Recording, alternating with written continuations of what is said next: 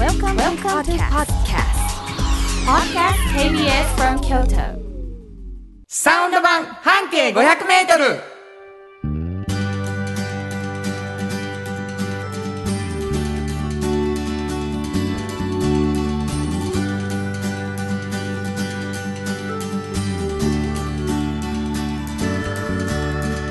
こんにちは。フリーマガジン半径 500m 編集長の炎上真子です。サウンドロゴクリエイターの原田博之です。6月の最後の週になってしまいました、ね早い。これはもう何かちょっとおかしいぐらい早いな、うんねえ。もう7月がやで。本当に。1年が半分番長いね今時間がはい昼間の時間が一番長い時期でございますけれども、はい何かお便りが来ているというそうなんです。はいえーいい年してあきちゃんさん。ありがとうありがとうございます。ありがとうございます炎上さん原田さんこんにちは。こんにちはいつも楽しく聞いています。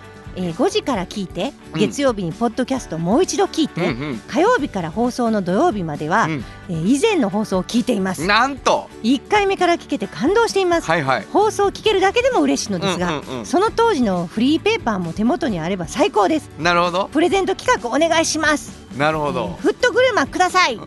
えー、原田さんの番組初期のサウンドクリエイトも良いですね。これサウンドロゴのことかな？なんやろありがとうございます、はい、以前の曲も番組で紹介してください。なるほどなるほどありがとうあのございます。もう初めて聞いた人にはクエスチョンがいっぱいでございます。えっ、とサウンド版半径500メートルはいという番組なんですけれども、もうかれこれ4年を、えーもとこれ丸4年をうすごい早い。っていうことなんですよ。うん、ありがとうございます皆ありさん。がとうございます。その第1回目からうん、第1回目なんか30分なんですけど、はい、あのーホームページにうん、全部アーカイブされてんのよ。本当にありがたい。それをうん、聞いてくださってますよっていうお便りうん、ですよね。うん、でもちろん、ん今どういう状態で聞いてくださってるかわかんないけどはい、生放送生放送っていうかその夕方5時土曜日、はい。はい聞いてくださってる方もおられるんですけど、うんうん今ほらラジコっていうのがはい、タイムフリーで1週間聞けるじゃない、うんうんうん。だから1週間の自分の好きな時に僕らの番組を選んで聞いてくださってる方そうですよね。ね結構多いんですよ。そうなんです、うん、えー、と過去の番組じゃなくて先週の土曜日という一番新しいのが火曜日ぐらいに上がるわけです、はいはいそれホームページで、はい。それを待って聞いてくださってる方、うんうんうん。で今日紹介した方は、はい。えーまずは多分5時に聞いてくれて、リアルでね。リアル。うん。それから、えーポッドキャストもちょっと聞いてくれて、うん、で、えーもうい、まあ、2回聞いたから、うん。あとはバックナンバーを聞いて。るすごい嬉しいこれ。こんなことある？ねえ。なんやいっぱい送ってほしい当時のフリーペーパーをって言ってフリーマガジンを言ってはった、うん。まあ、どういうことかというとですね、うん。この番組は実ははい。半径 500m というフリーマガジンの、うん。まあ、こぼれ話をしてる。そうなんです園よ。長さんその編集長。はい、そうなんです。これどんなフリーマガジンですか？もうこれね、はい。もう本当にね、もう7月にまた新しいの出ますあけれどもね。もうヘトヘトな時今、はいはいそうやな。もうね入校で、うんそうやな。で、まあこれあの京都にまあたくさんあるバス停の中から一ついつも選んでね、はい。そのバス停を中心に半径500メートルをうんうん。まあ歩くんです。はい。で自分たちでちゃんと歩いてね、でこの人は本当にすごい人やなとか、うんこんな価値観あったんやっていうような人と出会ったら、うん。まあその人に取材させてくださいとお願いをして、まあ人やねだから。はい、はい載せてる本なんですね。いろんな人が紹介されている一つのバス停から半径 500m にあるいろんな空間に存在しているうん。生きてはる哲学ある人が紹介されている。そうです。だからその人がアウトプットするものがたまたま、まあ、あのケーキの場合もあるし、パンの場合もあるしそばの場合もあるし、まあいろいろねはいはい。あるんです。雑貨もあれば雑貨もあれば。楽器屋さんもあるあるな、うん。いろんな役者さんもいれば。あるある。そう。うん。まああのーこれ熱量のあるフリーマガジンでございまして、はい。もうあのーまあ1600とかいう数やからね、うん。まだまだもう僕らは死ぬまでなくならへんやろっていうねはい。取材先は、ですけどやっぱりすごい数をもうやっておられますから、うん。そこからちょっとずつちょっとずつこぼれ話をいただいてね、はい。ならあのやっぱり過去のさうん。もう出して12年とかですもんね。あそうですよ。だから11年もう過ぎましたね。古いもうどっちかドキュメンタリーみたいになってるからね。12年前のあのバス停の本当です。100半径 500m みたいな、うん。それも読みたいっていうリクエストもあったってしいな。欲しい。もう一個フリーマガジン。まあまあいくつも出してあんねんけどもう一個フリーマガジン、はい。おっちゃんとおばちゃん。これねおっちゃんとおばちゃんっていうのがこれまあ半径 500m を作っていく過程ではいはいできたんですけれども、うんまあ誰しもうん。おっちゃんとおばちゃんっていう年齢にねもうなるわけなんです。はいはい。でその時にやっぱりあの仕事がねあの面白くてたまらないっていう人によく出会うんですよ。はいはいそでそれってやっぱりね若い時にはね、うん。考えられなかったことなんですよ。そうや。学生時代が一番いいとか思ってますから。でも実はもうその方々にとってはうん。今がもうピークちゃうかって毎年更新してはるんですね、はいそういう人に、まあ、どうしてそんななったのかっていうね。うん。仕事ってあなたにとっては何ですかとかね、まあ、そういうことも含めてお聞きしてる本なんですよね。このおっちゃんとおばちゃんのこぼれ話もしてもらおう、はいはい、まあそれが機会で30分番組から1時間番組になったんですけれどもね、じゃあやっぱりこのあの2冊のフリーマガジンは読んでみたいよねと、はい。でまあ最新刊最新号ね、うん。をあのお聞きいただいてる方の中から1名ずつ。はい。ね2冊、プレゼントしてます。はい。まあ1冊ずつということなんですけどもね、えーメールを送っていただきはい。プレゼント希望はい。どこに送ればいいでしょはい、えー、メールアドレスは500アットマーク KBS ドット京都。数字で500アットマーク KBS ドット京都こちらまでお願いします。うはい、えープレゼント希望の方は住所とお名前間違わずに書いてください、そしてもう一つですねすごいプレゼントが今、うんうんうん。あの行われてましてそうなんです。サンパックさんよりはい。フットグルーマはい。ーというお風呂場で足の裏をキュキュキュキュッと洗えるはい。素敵なものをですね、うん。えー抽選でプレゼントします。はい。ただこれはプレゼント希望だけではダメです、うん。えー原田博之の音楽に対する感想やご意見。うん。おっちゃんとおばちゃんを読んでの感想、うん。どちらか送ってほしい。はいお願いします。っちゃんとおばちゃんはあのーネットでも見れる。そう見れるんです。おっちゃんとおばちゃんってひらがなで入れてもらったら。はい、で皆さんクエスチョンになったのは原田博之の音楽って何よ？とうん。あの今鳴ってる後ろの音楽も僕が作ってるんです、うん。でこの後コマーシャルが流れる。全部俺が歌ってる、うん。僕サウンドロゴっていうね、えー短い曲。しかもサウンドロゴクリエイターであると同時にシンガーソングライターなので、はい。僕の曲も時々紹介される。うん。だから番組聞いてもらったらもう感想を書く素材いっぱいあります。はい。いいよ。よくなかったでも。うん。せやよかったがええんちゃうか？プレゼント希望や そうですね。なえーというわけで、えーそのどちらかおっちゃんとおばちゃんの感想か僕の音楽に対する感想を書いてはい。フットグルーマー希望と書いていただいた方、えーまたプレゼントさせていただきたいとはい。いうことになっております、えーどんどんお便りください、えー KBS 京都ラジオからお送りしていきます。サウンド版半径 500m 今日も張り切ってまいりましょう。サウンド版半径500メートル。この番組は山陽火星トヨタカローラ京都東和ミラノ工務店。サンパック。かわい。い釉薬局。サンシード。アンバン和衣庵。日清電機の提供で心を込めてお送りします。産業化成は面白い。ケミカルな分野を超えて常識を覆しながら世界を変えてゆく。もっとお真面目に形にする。産業化成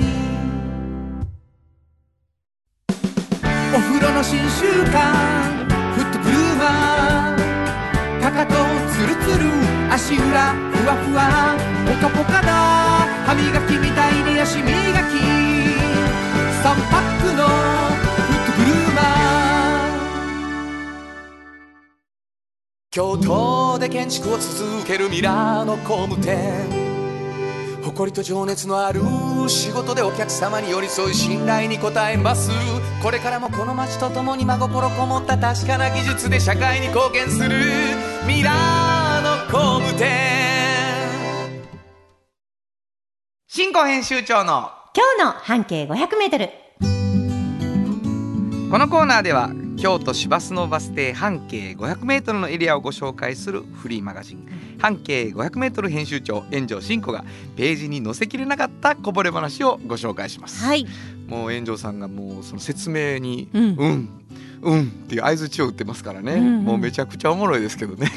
あなたはもう4年っていうかほぼもう200回ほぼ僕は同じ文章をよ読んでますけど新鮮に「うん」うん言うてくれるよな。すいません新鮮な気持ちはい。で毎回挑んでます、あのーこれ半径 500m というフはいはいはい。リーマガジンが一つのバス停をね、はい。あの中心に半径 500m で取材をされる、はい。でこれもうなんまあ何何冊ぐらいになってるんですか今。今ね68号がもう出るんです。そうなんです。つまりはい。68箇所のバス停の特集っていうのがあ,、あったわけなんですけども、うんうん。その中の何かを今からお話しいただく。はい。でまあ聞いてくださってる皆さんにはですね、はい。どこのバス停だったかを最後にお知らせします、はいはいはいね、だけどたださうん。なんかぼんやり聞くのも嫌じゃない、うんうん。だからバス停の名前は言わないけど、うん。なんかこの辺ちゃうかなって思ってもらうヒントね。はい。だけはちょっと編集長最初に出してくださいよと、うん。お願いしてるわけです。そうなんです。なんでもうこのもうそれこそ本当にもう最初からやってますから200回、はいほぼね。うん。あの200回近くうん。ヒヒント出し続けてるんですけど、うんうんうん。一向にうまくならないののヒントが。結構な感じでねいい感じになってるんですよ本当にあの我ながら 我なかなかはい。やこんだけ言われてもいい感じになってるって言い続けられたら生きていける、とてもね、はい。い、い感じではい。本当ですか、うん。今日もいい感じのヒントは？今日はね、はい。あのーなんていうのかな？もう当たりっこないんですよ。あ？このねあの違う慎吾さ当たりっこない。違う違う違う、ん。何何？あの、うん。ヒントっていうのは、うん。当たりそうで？当たらない。うんそうそうそうそう。だからこのねあのいろんな角度から出してもこれは当たりっこないからこれはね、当て物のような形でみんなで、あの当ててもらおうと思ってます。何を言いたいかというとあのねなんとか町っていうね、漢字二文字上丸丸町なんですよ。はははでこれはもうこの町内の人しか知らないですよ。ねなるほどなるほど。そうなんです。わからないですよ、なんか有名ななんかがあるとかでもないしまあ、うね、ちうちと水口町あそうそうそうそう。でしょ？バス停ないわけないけどな、そんな感じなんで、だからこれはあのヒントを入れるんでみんなで当てに行きましょう。当て物みたいにね。まず一番上の文字は、うん。えっとごめんなさい。漢字2文字はいいんですね。もう言っ漢字2文字言いました。決定なんですね、はい。それじゃあはいもうそれ一つ目の1、はい。漢字2文字の後に蝶がついています。そうそうそうそう。はい OK ですよ。これでもうきっとわからないから当て物でみんなで行きましょう、みんな当て当てましょう。はい。はい、一番上は上か下かが入るんです。まずね。どっちか。もう俺分かったわ。そんなことね絶対わからへん当たっやからたと思う。そんなことない。当たったそんなわことない。まず上か下かが入る、うん。そしてうん。真ん中の文字は、うん。えっと色。ちゅうことは何色かの色が入りますねだからもうみんなあ分からへんやろかもう好きな色を想像したらいいじゃないですか。この色ってうんなるね、ほどなるほど。だから上か下かのどっちかと色で蝶なんとか蝶なんですよ。うん。でえっと何文字かぐらい言うた方が いい。もういい。もういいよ。これ当たると思うで。いやいやそんなだって知ってる人は当たるってあだから知ってる人除外してんのか。そうそうなそう、ん。俺は今な最初上果て町やと思って。あなるほど。全然ちゃうでしょ？で上やん、うんうん。一文字目が。そうそうそうそうそう。だからそういう風になってあ色やしちゃうわってなった。ら楽しい。今ぐらいが楽しいわ。でしょ？でしょ？じゃああかんあかんもうこれ以上あ何文字とか言わん方がいいよ。何文字言うたらばバレちゃうもんね。バレちゃうからもう色がバレる。漢字2文字で、うん、上か下の次に色がついている蝶そう。で3文字漢字。そね。うもうこれもうもういいもうあわかりました。はいもうはいやってわかりました。そこではい大丈夫です。はい。じゃあ考えてください。今日はいいんじゃないでしょうか。いいでしょははい。い、そこの何を？これねあの納豆屋さんなんですよ。おう納豆。納豆屋さんなんです、うんうん。で納豆のまあ発祥っていうのはね諸説あるんですよ、本当に諸説あるんですよ。はい。諸説あるけどまあここの地区の人たちはもうまあ自分ところ近いなと思ってはるんですね。うん。その納豆発祥として。まあもともと京北町っていう意見があってね。うんうんうん。あの源義家っていう人がねあのもともとあの発祥に関わっていると。納豆の。で納豆の。で、うん。作り方っていうのをまあ京北の方で知って、うんうん。その人がこの地区の人に教えた。たのではないか。そうそうそうそうそうそう。だからも発症してすぐに伝承されたとこではないか。そうなんですそうなんですだから、えー、とこの辺の地区の人は、うん。今のバス停とは関係ないですけどもあのー牛若丸？はあ。関係あるようなそういう名前の町内に住んではるんですね。あんまり言うと分かっちゃうから私まあ言いますけど牛若町ってあるんですよこの辺にね。うん。それはだから要するに義家の子孫がうん、えー義経なので、うん。まあ、そういうこともあってうん。あの牛若町ってついてるんです、だから要するに義義家が、うん。源義家がここで納豆作りを教えたところということで進んでいます。今。誰が？私は今進んでます、すだからここの方々はもう本当に由緒があるんですよ。納豆諸作りに。説ある中でそれを取ってるってことね。そうそうあなた。はい。私今、うんこの方々のはすごいこうそうちゃうかって私は思ってますなるほ今どなるほどなるほど。はい。はい、でもうだからこうずーっともう長年ねうん。あのー今でこそこうこういうこうなんていうのかなあのー発泡スチロールのものに入ったりしてるけれどももともとはわらでねはいはいこそう包んだものを、あの売っていて、はいはいその辺の地区いっぱい売っていて、で、うん。ここもそこ伝承していて、あの森口加工食品っていうところなんですけど、うん。そこの人はもうあのずっと納豆作りをやっているとはい。いうところなんですよ。はい。まあもっとこれが美味しくて京都で納豆ってとこのもう言ってもいいか七区納豆って言うじゃないですかはいはい。有名な、有名なのね。あの、うん。緑と白のあの、うん。はいはいはい。しましまのねあるじゃないですか。ご存存じ上げております。はいはいはい。だからこう市松模様の、うんはい。あれの納豆屋さんなんですよ。なるほどなるほど。もうそれは美味しいわ。美味しい。上等やでってな。ものすごい美味しい。はい。美味しいんですよ。もうそらあれや。美味しいと思うまでにはハードルもあるで納豆は。あ そうですね。うんそうはそうです思うね。それは人による。だけどあれ美味しいと思い出したらもうとんでもなく美味しいからな。大好き私も。あそうですか。はい。ではい。納豆ってうん。本当にねお風呂ぐらい大きい鍋で蒸して作るんですよ。そうですか。むちゃくちゃでかいんですよ。へだからあのー、1000パック分やって一回に。えあ本当？うん。で柔らかく柔らかく。してなうん。でどんな感じで作るんですかっていうのを聞いた時にやっぱりねこう赤ちゃんを育赤ちゃん。育てるよ。もう産湯につけてこう優しく 熱ないか？とかね、そうかそうか。そういうデリケートなもんなんや。そうそうそう。でもそんなう気持ちでめちゃくちゃあのみんな頑張って作ってるんですっていうことをおっしゃってて、うんまあ、それは結構ねそう赤ちゃんと納豆っていうのが私は結びつかなかったのでものすごい印象的な言葉やったんですけど、あでもそれぐらい大事にしないとそのもうこの方が言わはるにふっくらーってしたなるほどな。もうものができないと。もうふっくらさが大事なんですね。納豆って。はあ。大豆の。なるほど。ふっくら。どんだけ膨らましてふっくらにすなるほるか、どね。いや、うん。そうやと思う。そんなそう美味しそうや。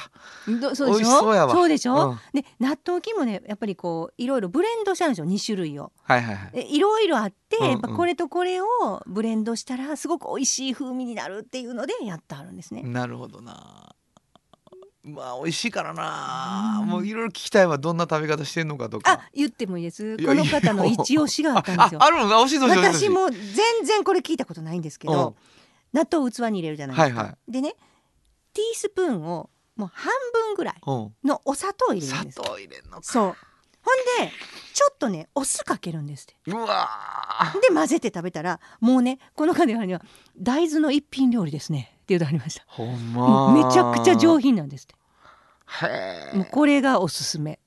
おすすめ。おすすめ。砂糖。七区納豆。うん。ティースプーン半分の砂糖とお酢を。いそうそうちょっと入れてちょっと入れて混ぜる。いそうです。1パックに対して。でお醤油はかけないねん。かけない。騙されたと思ってやってみてください。いや勇気いるなでもめちゃくちゃ美味しいです。よ私も食べました。やった。うん。あのねいつものなんかご飯にかけて食べますよっていうような感じのお惣菜っぽい味じゃなくて。ちょっとなんか高尚な味というか。はいはい、はい、美味しかったそんな甘くないですそれで。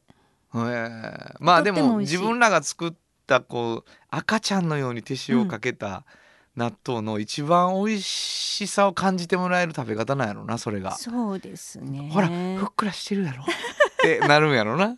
そうやね。もう撮影も行かしてもらいましたけどやっぱりもうほんまに大きいしうか。もう湯気上がってる中まあなでも好き嫌いはあるやろうけど、ん。好きになったと後の納豆汁とか感動するしな。そう美そう美味しいし。かき揚げにしたって美味しい。しな。あのちょっとずつこうみんなが食べられへん人は嫌っていうとこがちょっと顔出しよるとこが美味しいからね。そうなんですよ。いやーそうですか。はい。聞きますわ。はい何町これさっき私ちょっとね口走ってしまった中に色を言ちょっと言ってしまったんです。あ言ったらあかんかった。これバレたらどうしようって思う色を言ってしまったんですけどあのあのこの七区納豆が紫な緑と白のしましまのパッケージじゃないですか、あしましまとか一松の、うん緑が入るんですよ。あの色は緑なんでなとこヒントや思わへんわ。本当に？うん七区言うて紫や思ったけど今。よかった、うんちゃうの。あ違うんです。緑と白あ緑って言ったって思ったそう自分でそうなんです。よないややばいと思って。うん過敏になっとるね。これは、はい。えっと、下緑町っていうね。下緑町。はい、まあ知らんでしょみんな。知らなかった当たりっこないと思ったんでこれも当てていこう。当てていこうずいぶん当たってる人いると思うよ。本当ですか？下緑町やんしくなっとうてって思ってる人いっぱいいると思でうけどね。も上赤蝶って思った人もいるかもしれないじゃないですか上上赤町上と下でうん。上入れてね、そうやな、うん。そらそうや。上白町とかねそうそうそうそうそう、ん。ないけどそんな。そうですそうです、うん。わかりました。はい。えしこその下緑町はうんどの辺ですか？えっとねあのー北山通りうん。があるじゃないですか、はいはい。で北山通りをえっと堀川通りよりもえっと西へ行くんです西ね。なるほど。はい北山通りに堀から西行ったとこ下緑町。はいえー、新語編集長の今日の半径 500m 今日は京都市バス下緑町停留所の半径 500m からでした。FM94.9 メガヘルツ AM 千百四十三キロヘルツで KBS 京都ラジオからお送りしていますは今日の一曲。い。ここで今日の一曲なんですけど、はい。まあ、赤ちゃんのようにもう可愛がるでね、うん。もうこの曲やろ、うん。と思いました。スティービー・ワンダー Isn't She Lovely? 本当はここでジャスラック登録の名曲が流れてるんだよもう可愛すぎるやろ言って娘に歌ってるっていうね、これは有名な曲ですね。そうですね、えーお送りしたのはスティービー・ワンダー Isn't She Lovely でした。じっと支えて未来を開き京都で100年超えました。大きな電気を使える電気に変えてお役立ち。お役立ち。みんなの暮らしをつなぐのだ。日清電気ヨトヨトヨタカローラ京都。カロカロカローラカローラ京都。京京京都のカローラ京都。トヨタの車トヨタの車。大体何でもあるよ。トヨタカローラ京都。童話の技術力で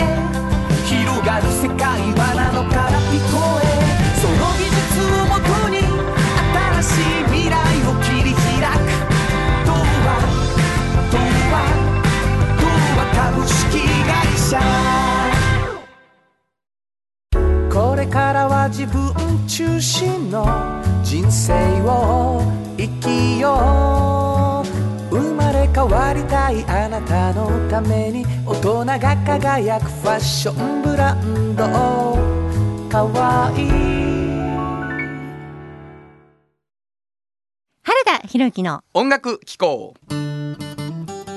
このコーナーは私炎上真子が独断と偏見で原田さんの曲を皆さんにお届けするコーナーです。ありがとうございます、はい。あのえ6月が最終週にうん。なっておりまして、うんうん。やってないんですよ。新曲ね。今月の新曲。をはいはい。えーあのーちょっとね自分のためにではなく書いた曲でこの後うん。タイトルも含めてはい。もうちょっと違う景色になっていくかもしれない曲がありまして、はい。であのーただちょっとなんか皆さんにはね、うんうん。確かにあ最初こういう感じで作ってたな、うん。聞いたよっていう承認になっといてもらおうかなっていう。なるほど。ちょっともしかしたら何かアレンジが変更したりとかそうそうそうあタイトルもなんかちょっともうちょっといろんなタイトルになったりするかもしれないですけど、うんうん僕のつけたタイトルは「始まりの学び屋」っなるほど。ていうね。うんうんうん。でこうあのまあ学び屋学校のことをちょっと歌った曲なんですけども、うんうんうん。ちょっと聴いていただきたいと思います。はい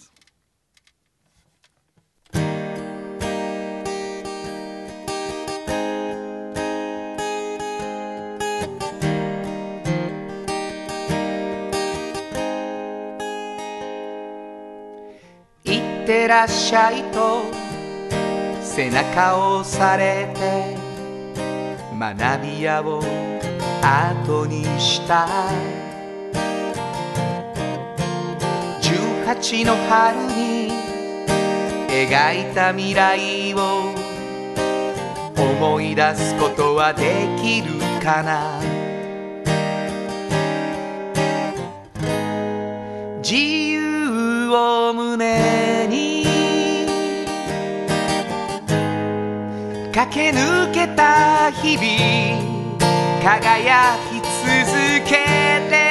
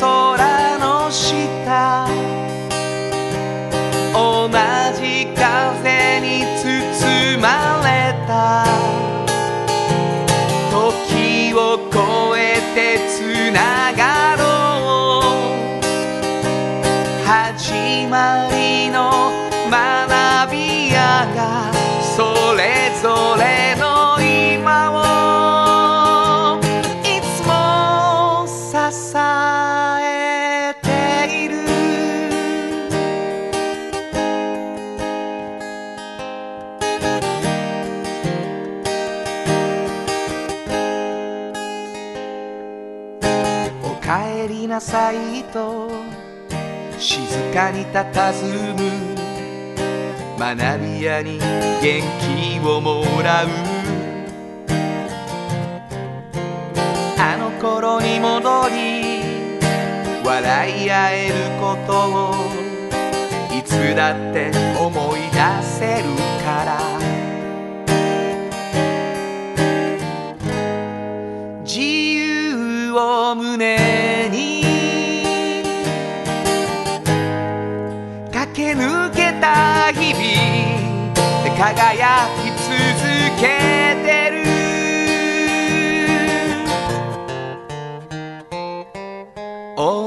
じ教室に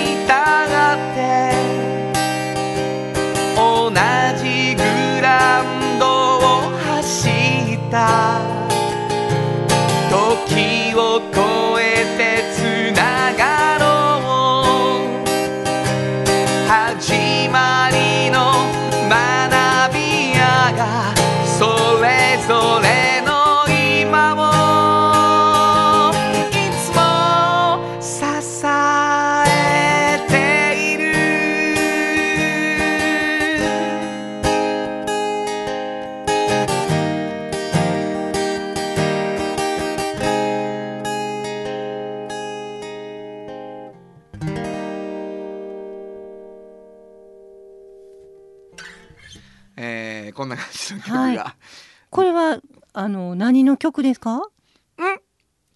うん。まあちょっとまあ同窓会みたいなことですああ、よね同窓会。同窓会。あんまり深く今は聞かない方がいい。まだまだあのもう一回ちゃんと紹介できる時が来るとなるほどなるほど。思っておりますね。えーというわけで、うん。今月の新曲は始まりの学び屋でした。サウンド版半径500メートル京都で建築を続けるミラーの工務店。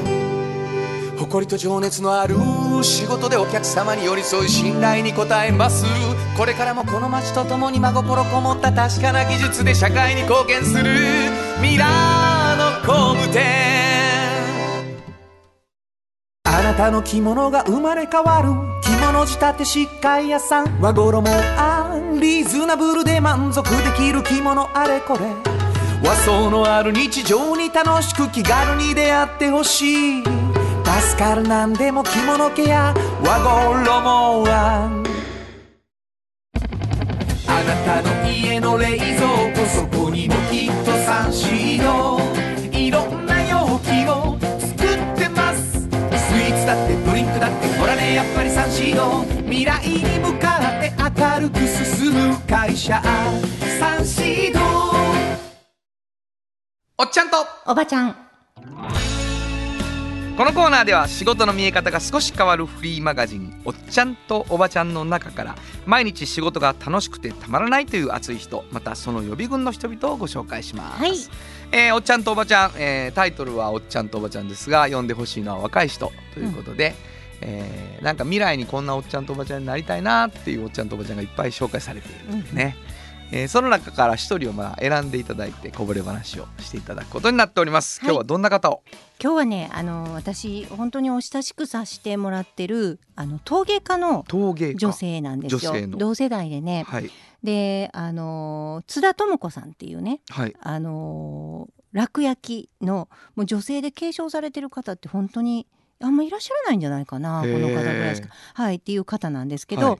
あの津田さんがねもともと陶芸今はもう本当に陶芸と共に生きて、うん。あのお母さんでもあるんでねお子さんいらっしゃるから、はなんかあの子育ても陶芸も両方頑張ってるような方なんですけど、この自分が本当に楽しくてたまらないと思ってる陶芸に出会うまで結構長くかかってて。あ出会いまでにかかった。そうそうそへうー。もともとだからあの地元の山城高校かな京都出身なんで出て、で普通に就職もされてねはい。あの OL をやられてたんですよ。はい、ある時本当にあの偶然ねうん。ちょっとこう清水坂をね、うん、あの茶碗坂とか、はいはいはいはい。あの辺をあの当時友達と歩いてたんですって、はい、そしたらあのいっぱいこう陶器がねうん。並べられてるじゃないですか、陶器屋さんもいっぱいあるし、でそれを見てふとね本当に別に芸大行ってたわけでもないんですよ。何にも経験もないんですけどうん。こういうものを作ってね生きていったらどんなに楽しいんやろうって本当にふと思ったんですって。そんなことあると思いません？二十歳超えてるるんですよ、まあなあ、うん。いやでもあるんやな。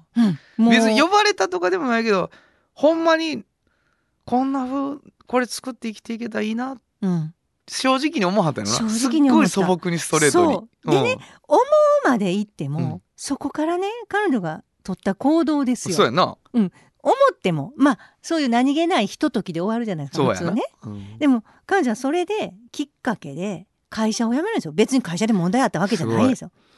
会社を辞めてね、それであの陶芸の専門学校にも行きうんう。んそしてあのちょっと技術を身につけてう。んその後あの落乳釜って言ってねう。んあの吉村先生あの吉村楽乳さんっていう人の、はいは いらっしゃるあのその釜にうん。もう頼もうじゃないですけど、うん。修行に入らんお弟子さんで。お願いしますってもうだから知らないですよ向こうは。うん。そんな。どうしたどうした？どうしたどうした？清水坂で 言うて。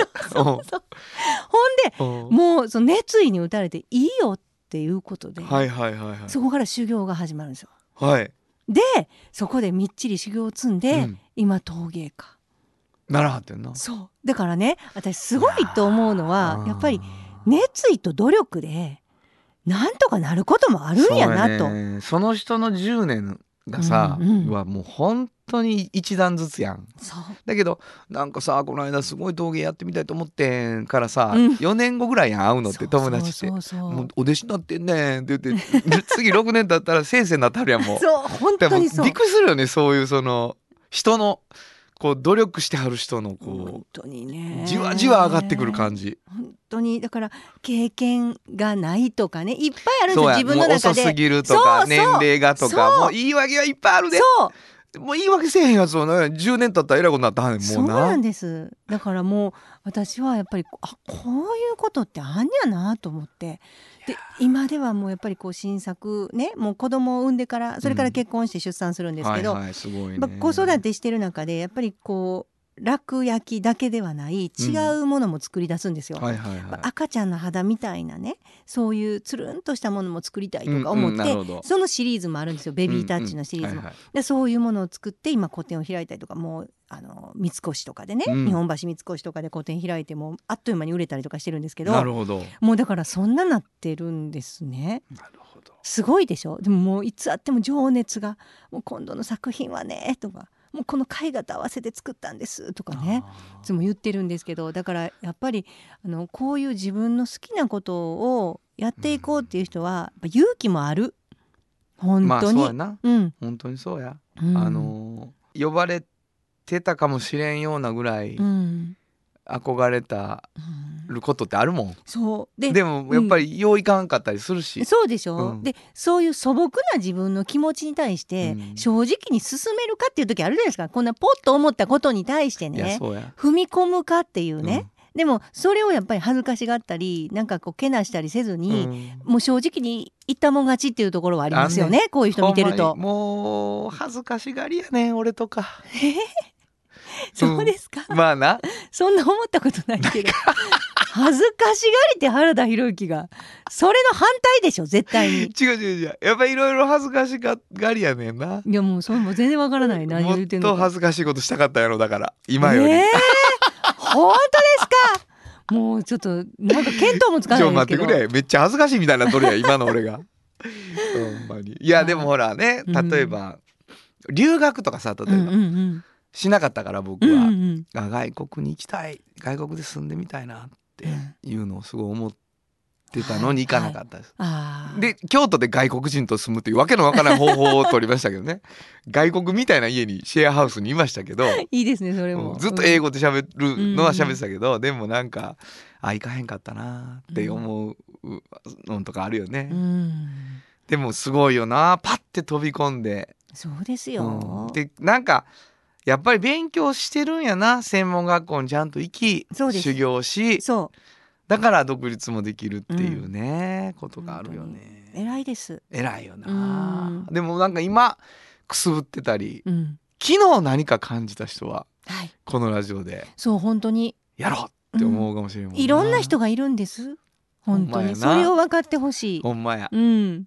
だからやめんのが正しいわけでもないしそうそうそうそう。どどれだっていい,、うんいいんやけど、うんいろんな人がいるよそうです。でこんな人がいる。とい。はいうことでねわかりました、今日のおっちゃんとおばちゃんご紹介したのは？はい、えー、陶芸家の津田智子さんでした。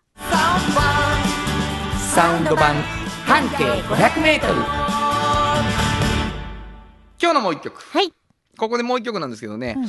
まああのー継承者っていう感じの曲ないかなと思ってて、うんうん。えーこの曲にしました。ラニーノイズサクセッサー本当はどこで Just like 登録の名曲が流れてるんだよ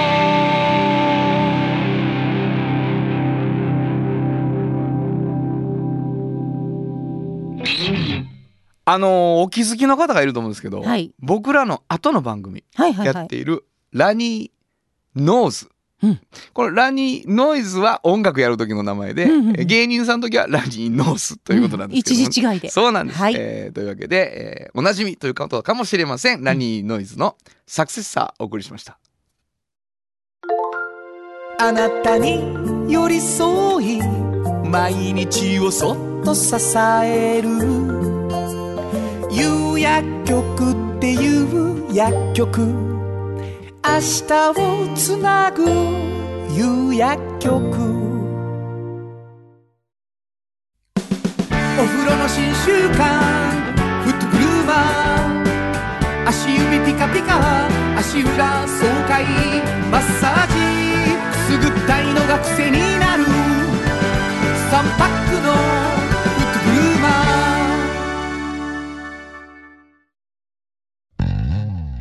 支えて未来を開き京都で100年超えました。大きな電気を使える電気に変えてお役立ち。お役立ち。みんなの暮らしをつなぐのだ。日清電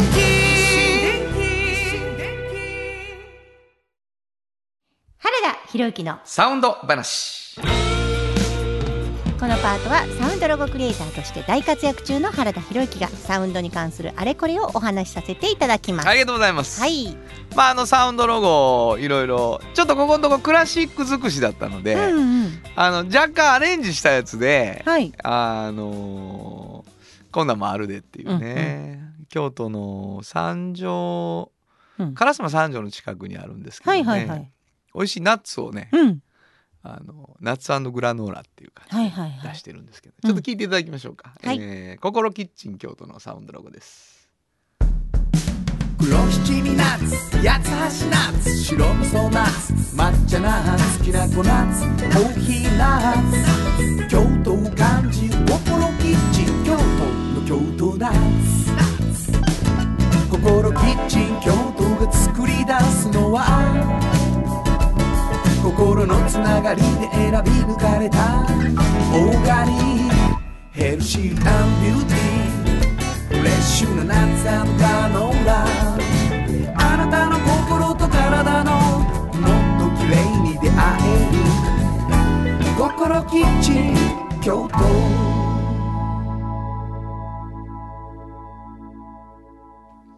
まあこんなんもね。黒七味ナッツ美味しいですよねここにでもあの もっといっぱい食べたいからもっとたくさんなんかあるバージョンを作ってほしいなと思って。なるほどなるほど。あの買う時な。そうそうそう。なんかお試しぐらいの量やもんなそうやねもう買いやすいんやけど。ああれこれ美味しいやん。あの なくなってるやんもう。ってなる量なんですよね。でもあのちょっとずついろいろ食べてほしい気持ちもわかるしな。ね。こんだけたくさんあったからね今はいので、はいはい、えーというわけでございまして、えー今日は心キッチン京都のサウンドロゴでした。サウンド版半径 500m FM94.9 メガヘルツ AM 千百四十三キロヘルツで KBS 京都ラジオからお送りしています。あの話この一曲。このコーナーは私たちそれぞれがこれまでの人生で印象に残っているちょっといい話をご紹介するとともにその話にぴったりの一曲をお届けするコーナーです。今日は炎上進行が担当いたします、えーお便りいただいております、えー、おかめインコ SOS さん。ありがとうございます。あの話この一曲で炎上さんにリクエストがあります。はいはい。炎上さんのお母さんの話を聞かせてください。確か以前にお母さんが学生の頃教科書のページを破って学校へ持って行ったっていうエピソードが衝撃的で忘れられません。そうやね。お母さんから受けた影響とか尊敬できるところとか教えてほしいと思っています。ありがとうございます。前にもこれお話しましたよね。あのよく覚えてらっしゃるなだいぶ前なんですけどあの本当にね私母からはいろんな意味でいろんな影響を受けてますね。この、まあ、教科書のページもすごく印象的な話なんですけどものすごく重いんですよねあの中学高校行く時のカバンって、まあ、私今でも重いですけども本当に大変なんですよ。でうちの母はそういう重たいカバンを持つとこう指の形変わるよとしんちゃんと大丈夫っていうのを言ってじゃああなたの頃はどうしてたのって言うとそその日いるページをちぎって持ってってたっていう話ですね。これがもう本当に突拍子なくもうめちゃくちゃこれあのネタにしてる話の一つなんですけどあのやっぱりちょっとねあの感じ方とかが普通のこう目線じゃないことが多いなっていうのは昔からあったんですよね。あの例えばあの何あるかなあのあついこの間でもね、まあ、あの2年ほど前あのうちの息子が夏休みにバスケットをやっていてあのその夏休みのこう表があるわけですよ。今日は何時から何時まで練習。で何月何日8月だったかな何月何日、えー、お弁当ありってこう書いてあったですね。この日はお弁当が作っとかないといけないなって私は思ってたんですけど母はお弁当が出るらしいね。この日って言ってましたからね。だからもうお弁当ありっていうのはもう先方に行った時にありなんやってこう思うような人です。だからいろんなことでねあの違いをもう知る母です。ただやっぱこう一つ何かこう美意識みたいなものはすごいあってですね。まああのこれはこういう方がいいよっていうのを価値観があのすごいバシッとある人なんですよね。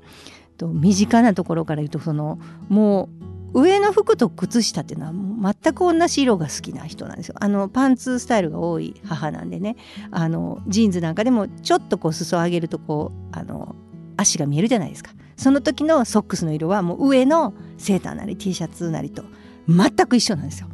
だからその母の引き出しを開けると、えー、もう青いソックスでももう10種類ぐらいあるし赤いソックスでも10種類ぐらいあるんですね。上と合わせて必ず買ってるんですよ。で微妙に違うっていうのは絶対ダメって言ってました。それなら違う色にすべきだというのを私はもう叩き込まれてるんですが私はもう大体もう黒しか履かないんですね。あれだけ絶対に合わせられないので。まあそういうところのある母ですね。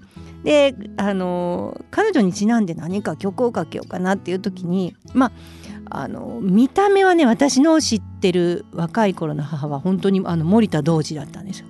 あのサングラスをかけてあのロングで、えー、ウェーブしてる髪。そしてこうタバコを吸ってこう暗い感じですね。あのエプロンをしてこうあの待っているお母さんとはちょっと違う感じの母のイメージ。で森田童子にしようかなと思ったんですけど森田童子なんかあの原田さんが前かけたなと思って。何しようかなって。もうビル・エヴァンスが好きやしなんかそういうソラニアス・モンクとかも好きやしジャズにしようかなとかもいろいろ思ったんですけどなかなかあの外国の曲ばっかりも嫌やなと思って日本の曲で母が聞いたことあるのは何やろう必死で考えてあそういえばフォークルフォーククルセダーズだけは、えー、聞いたことあるよってあの彼女あの本当に洋楽しか聴かない人なのでこれは今日はフォークルやなと思ってフォーククルセダーズから、えー、この曲をかけたいと思います、えー、イムジン河。本当はここで Just Like 登録の名曲が流れてるんだよ。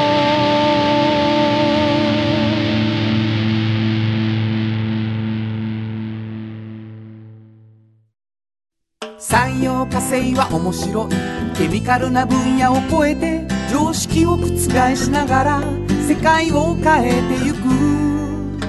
もっとお真面目に形にする。産業化成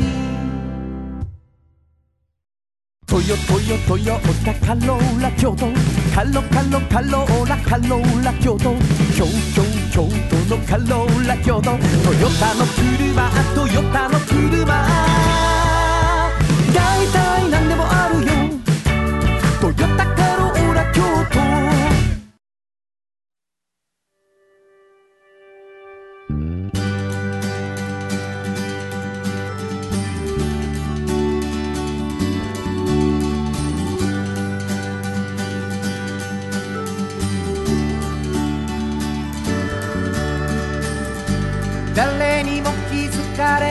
そこにある。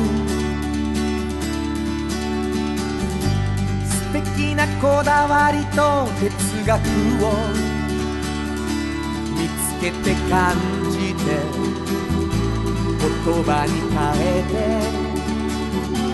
みんなに届けてみようかな。一人の職人歩み来た。その道を振り返り遡る。きっとそれは誰かが未来を描く。道しるべにだってなるだろう。たった半径500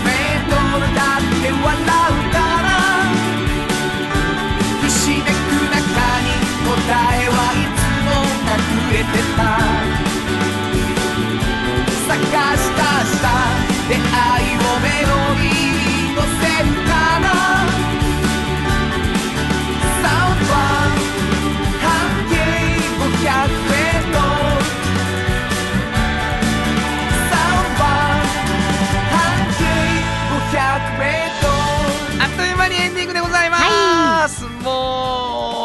うしんこさんのお母さんはもう美しい方なんですよ、いえいえいえいえ。僕大ファンなんですけど。本当ですか？はい、ありがとうございます。アンコール気分というね、はいはい。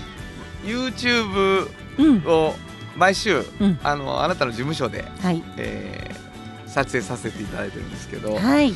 あのお母様がいつもあのコーヒーをね、うん。あの原さんコーヒー飲まれますか？って言って持ってきてくださるうんんですけど、そうそうそう。であの本当嬉しくて、うんうん。あのただししんこのコーヒーを持ってこないうんそうなんですよね。すね。あのほぼ持ってこないですよね。であのいつもあのあ私のはあしんちゃんも行ったっていうね。うん、これあのお姑さんやったらこれ10回目の時にいじめられてると思うんですよ。普通は。あどういうことなの？もうなんかね私はいらないだろうと思うんですって。勝手に。何回もこのくだりやってるのに。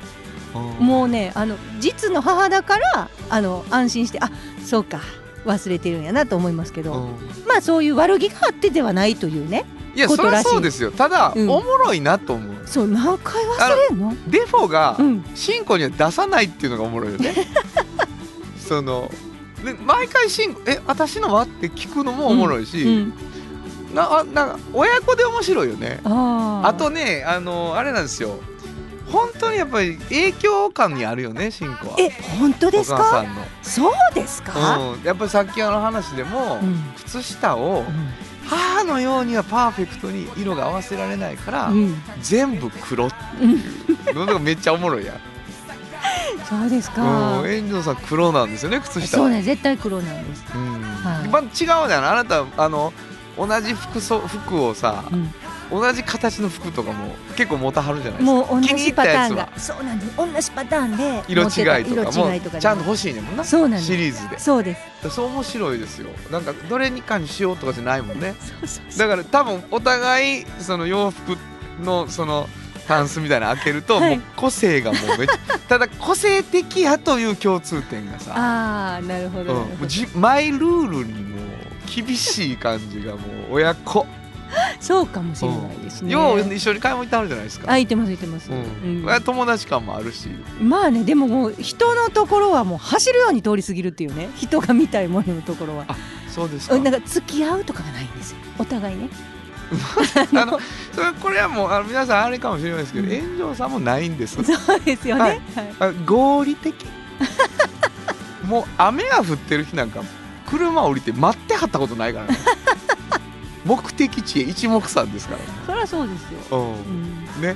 だないです寒さと雨が大嫌い。もう苦手なんですよ。まあまあそんなね。もうこんな話で1時間ぐらい経つから、あれですよ、はいあのーお便りをはい。欲しいと思ってます。そしてあのー7月からもうん。あるよ。この番組は、はい。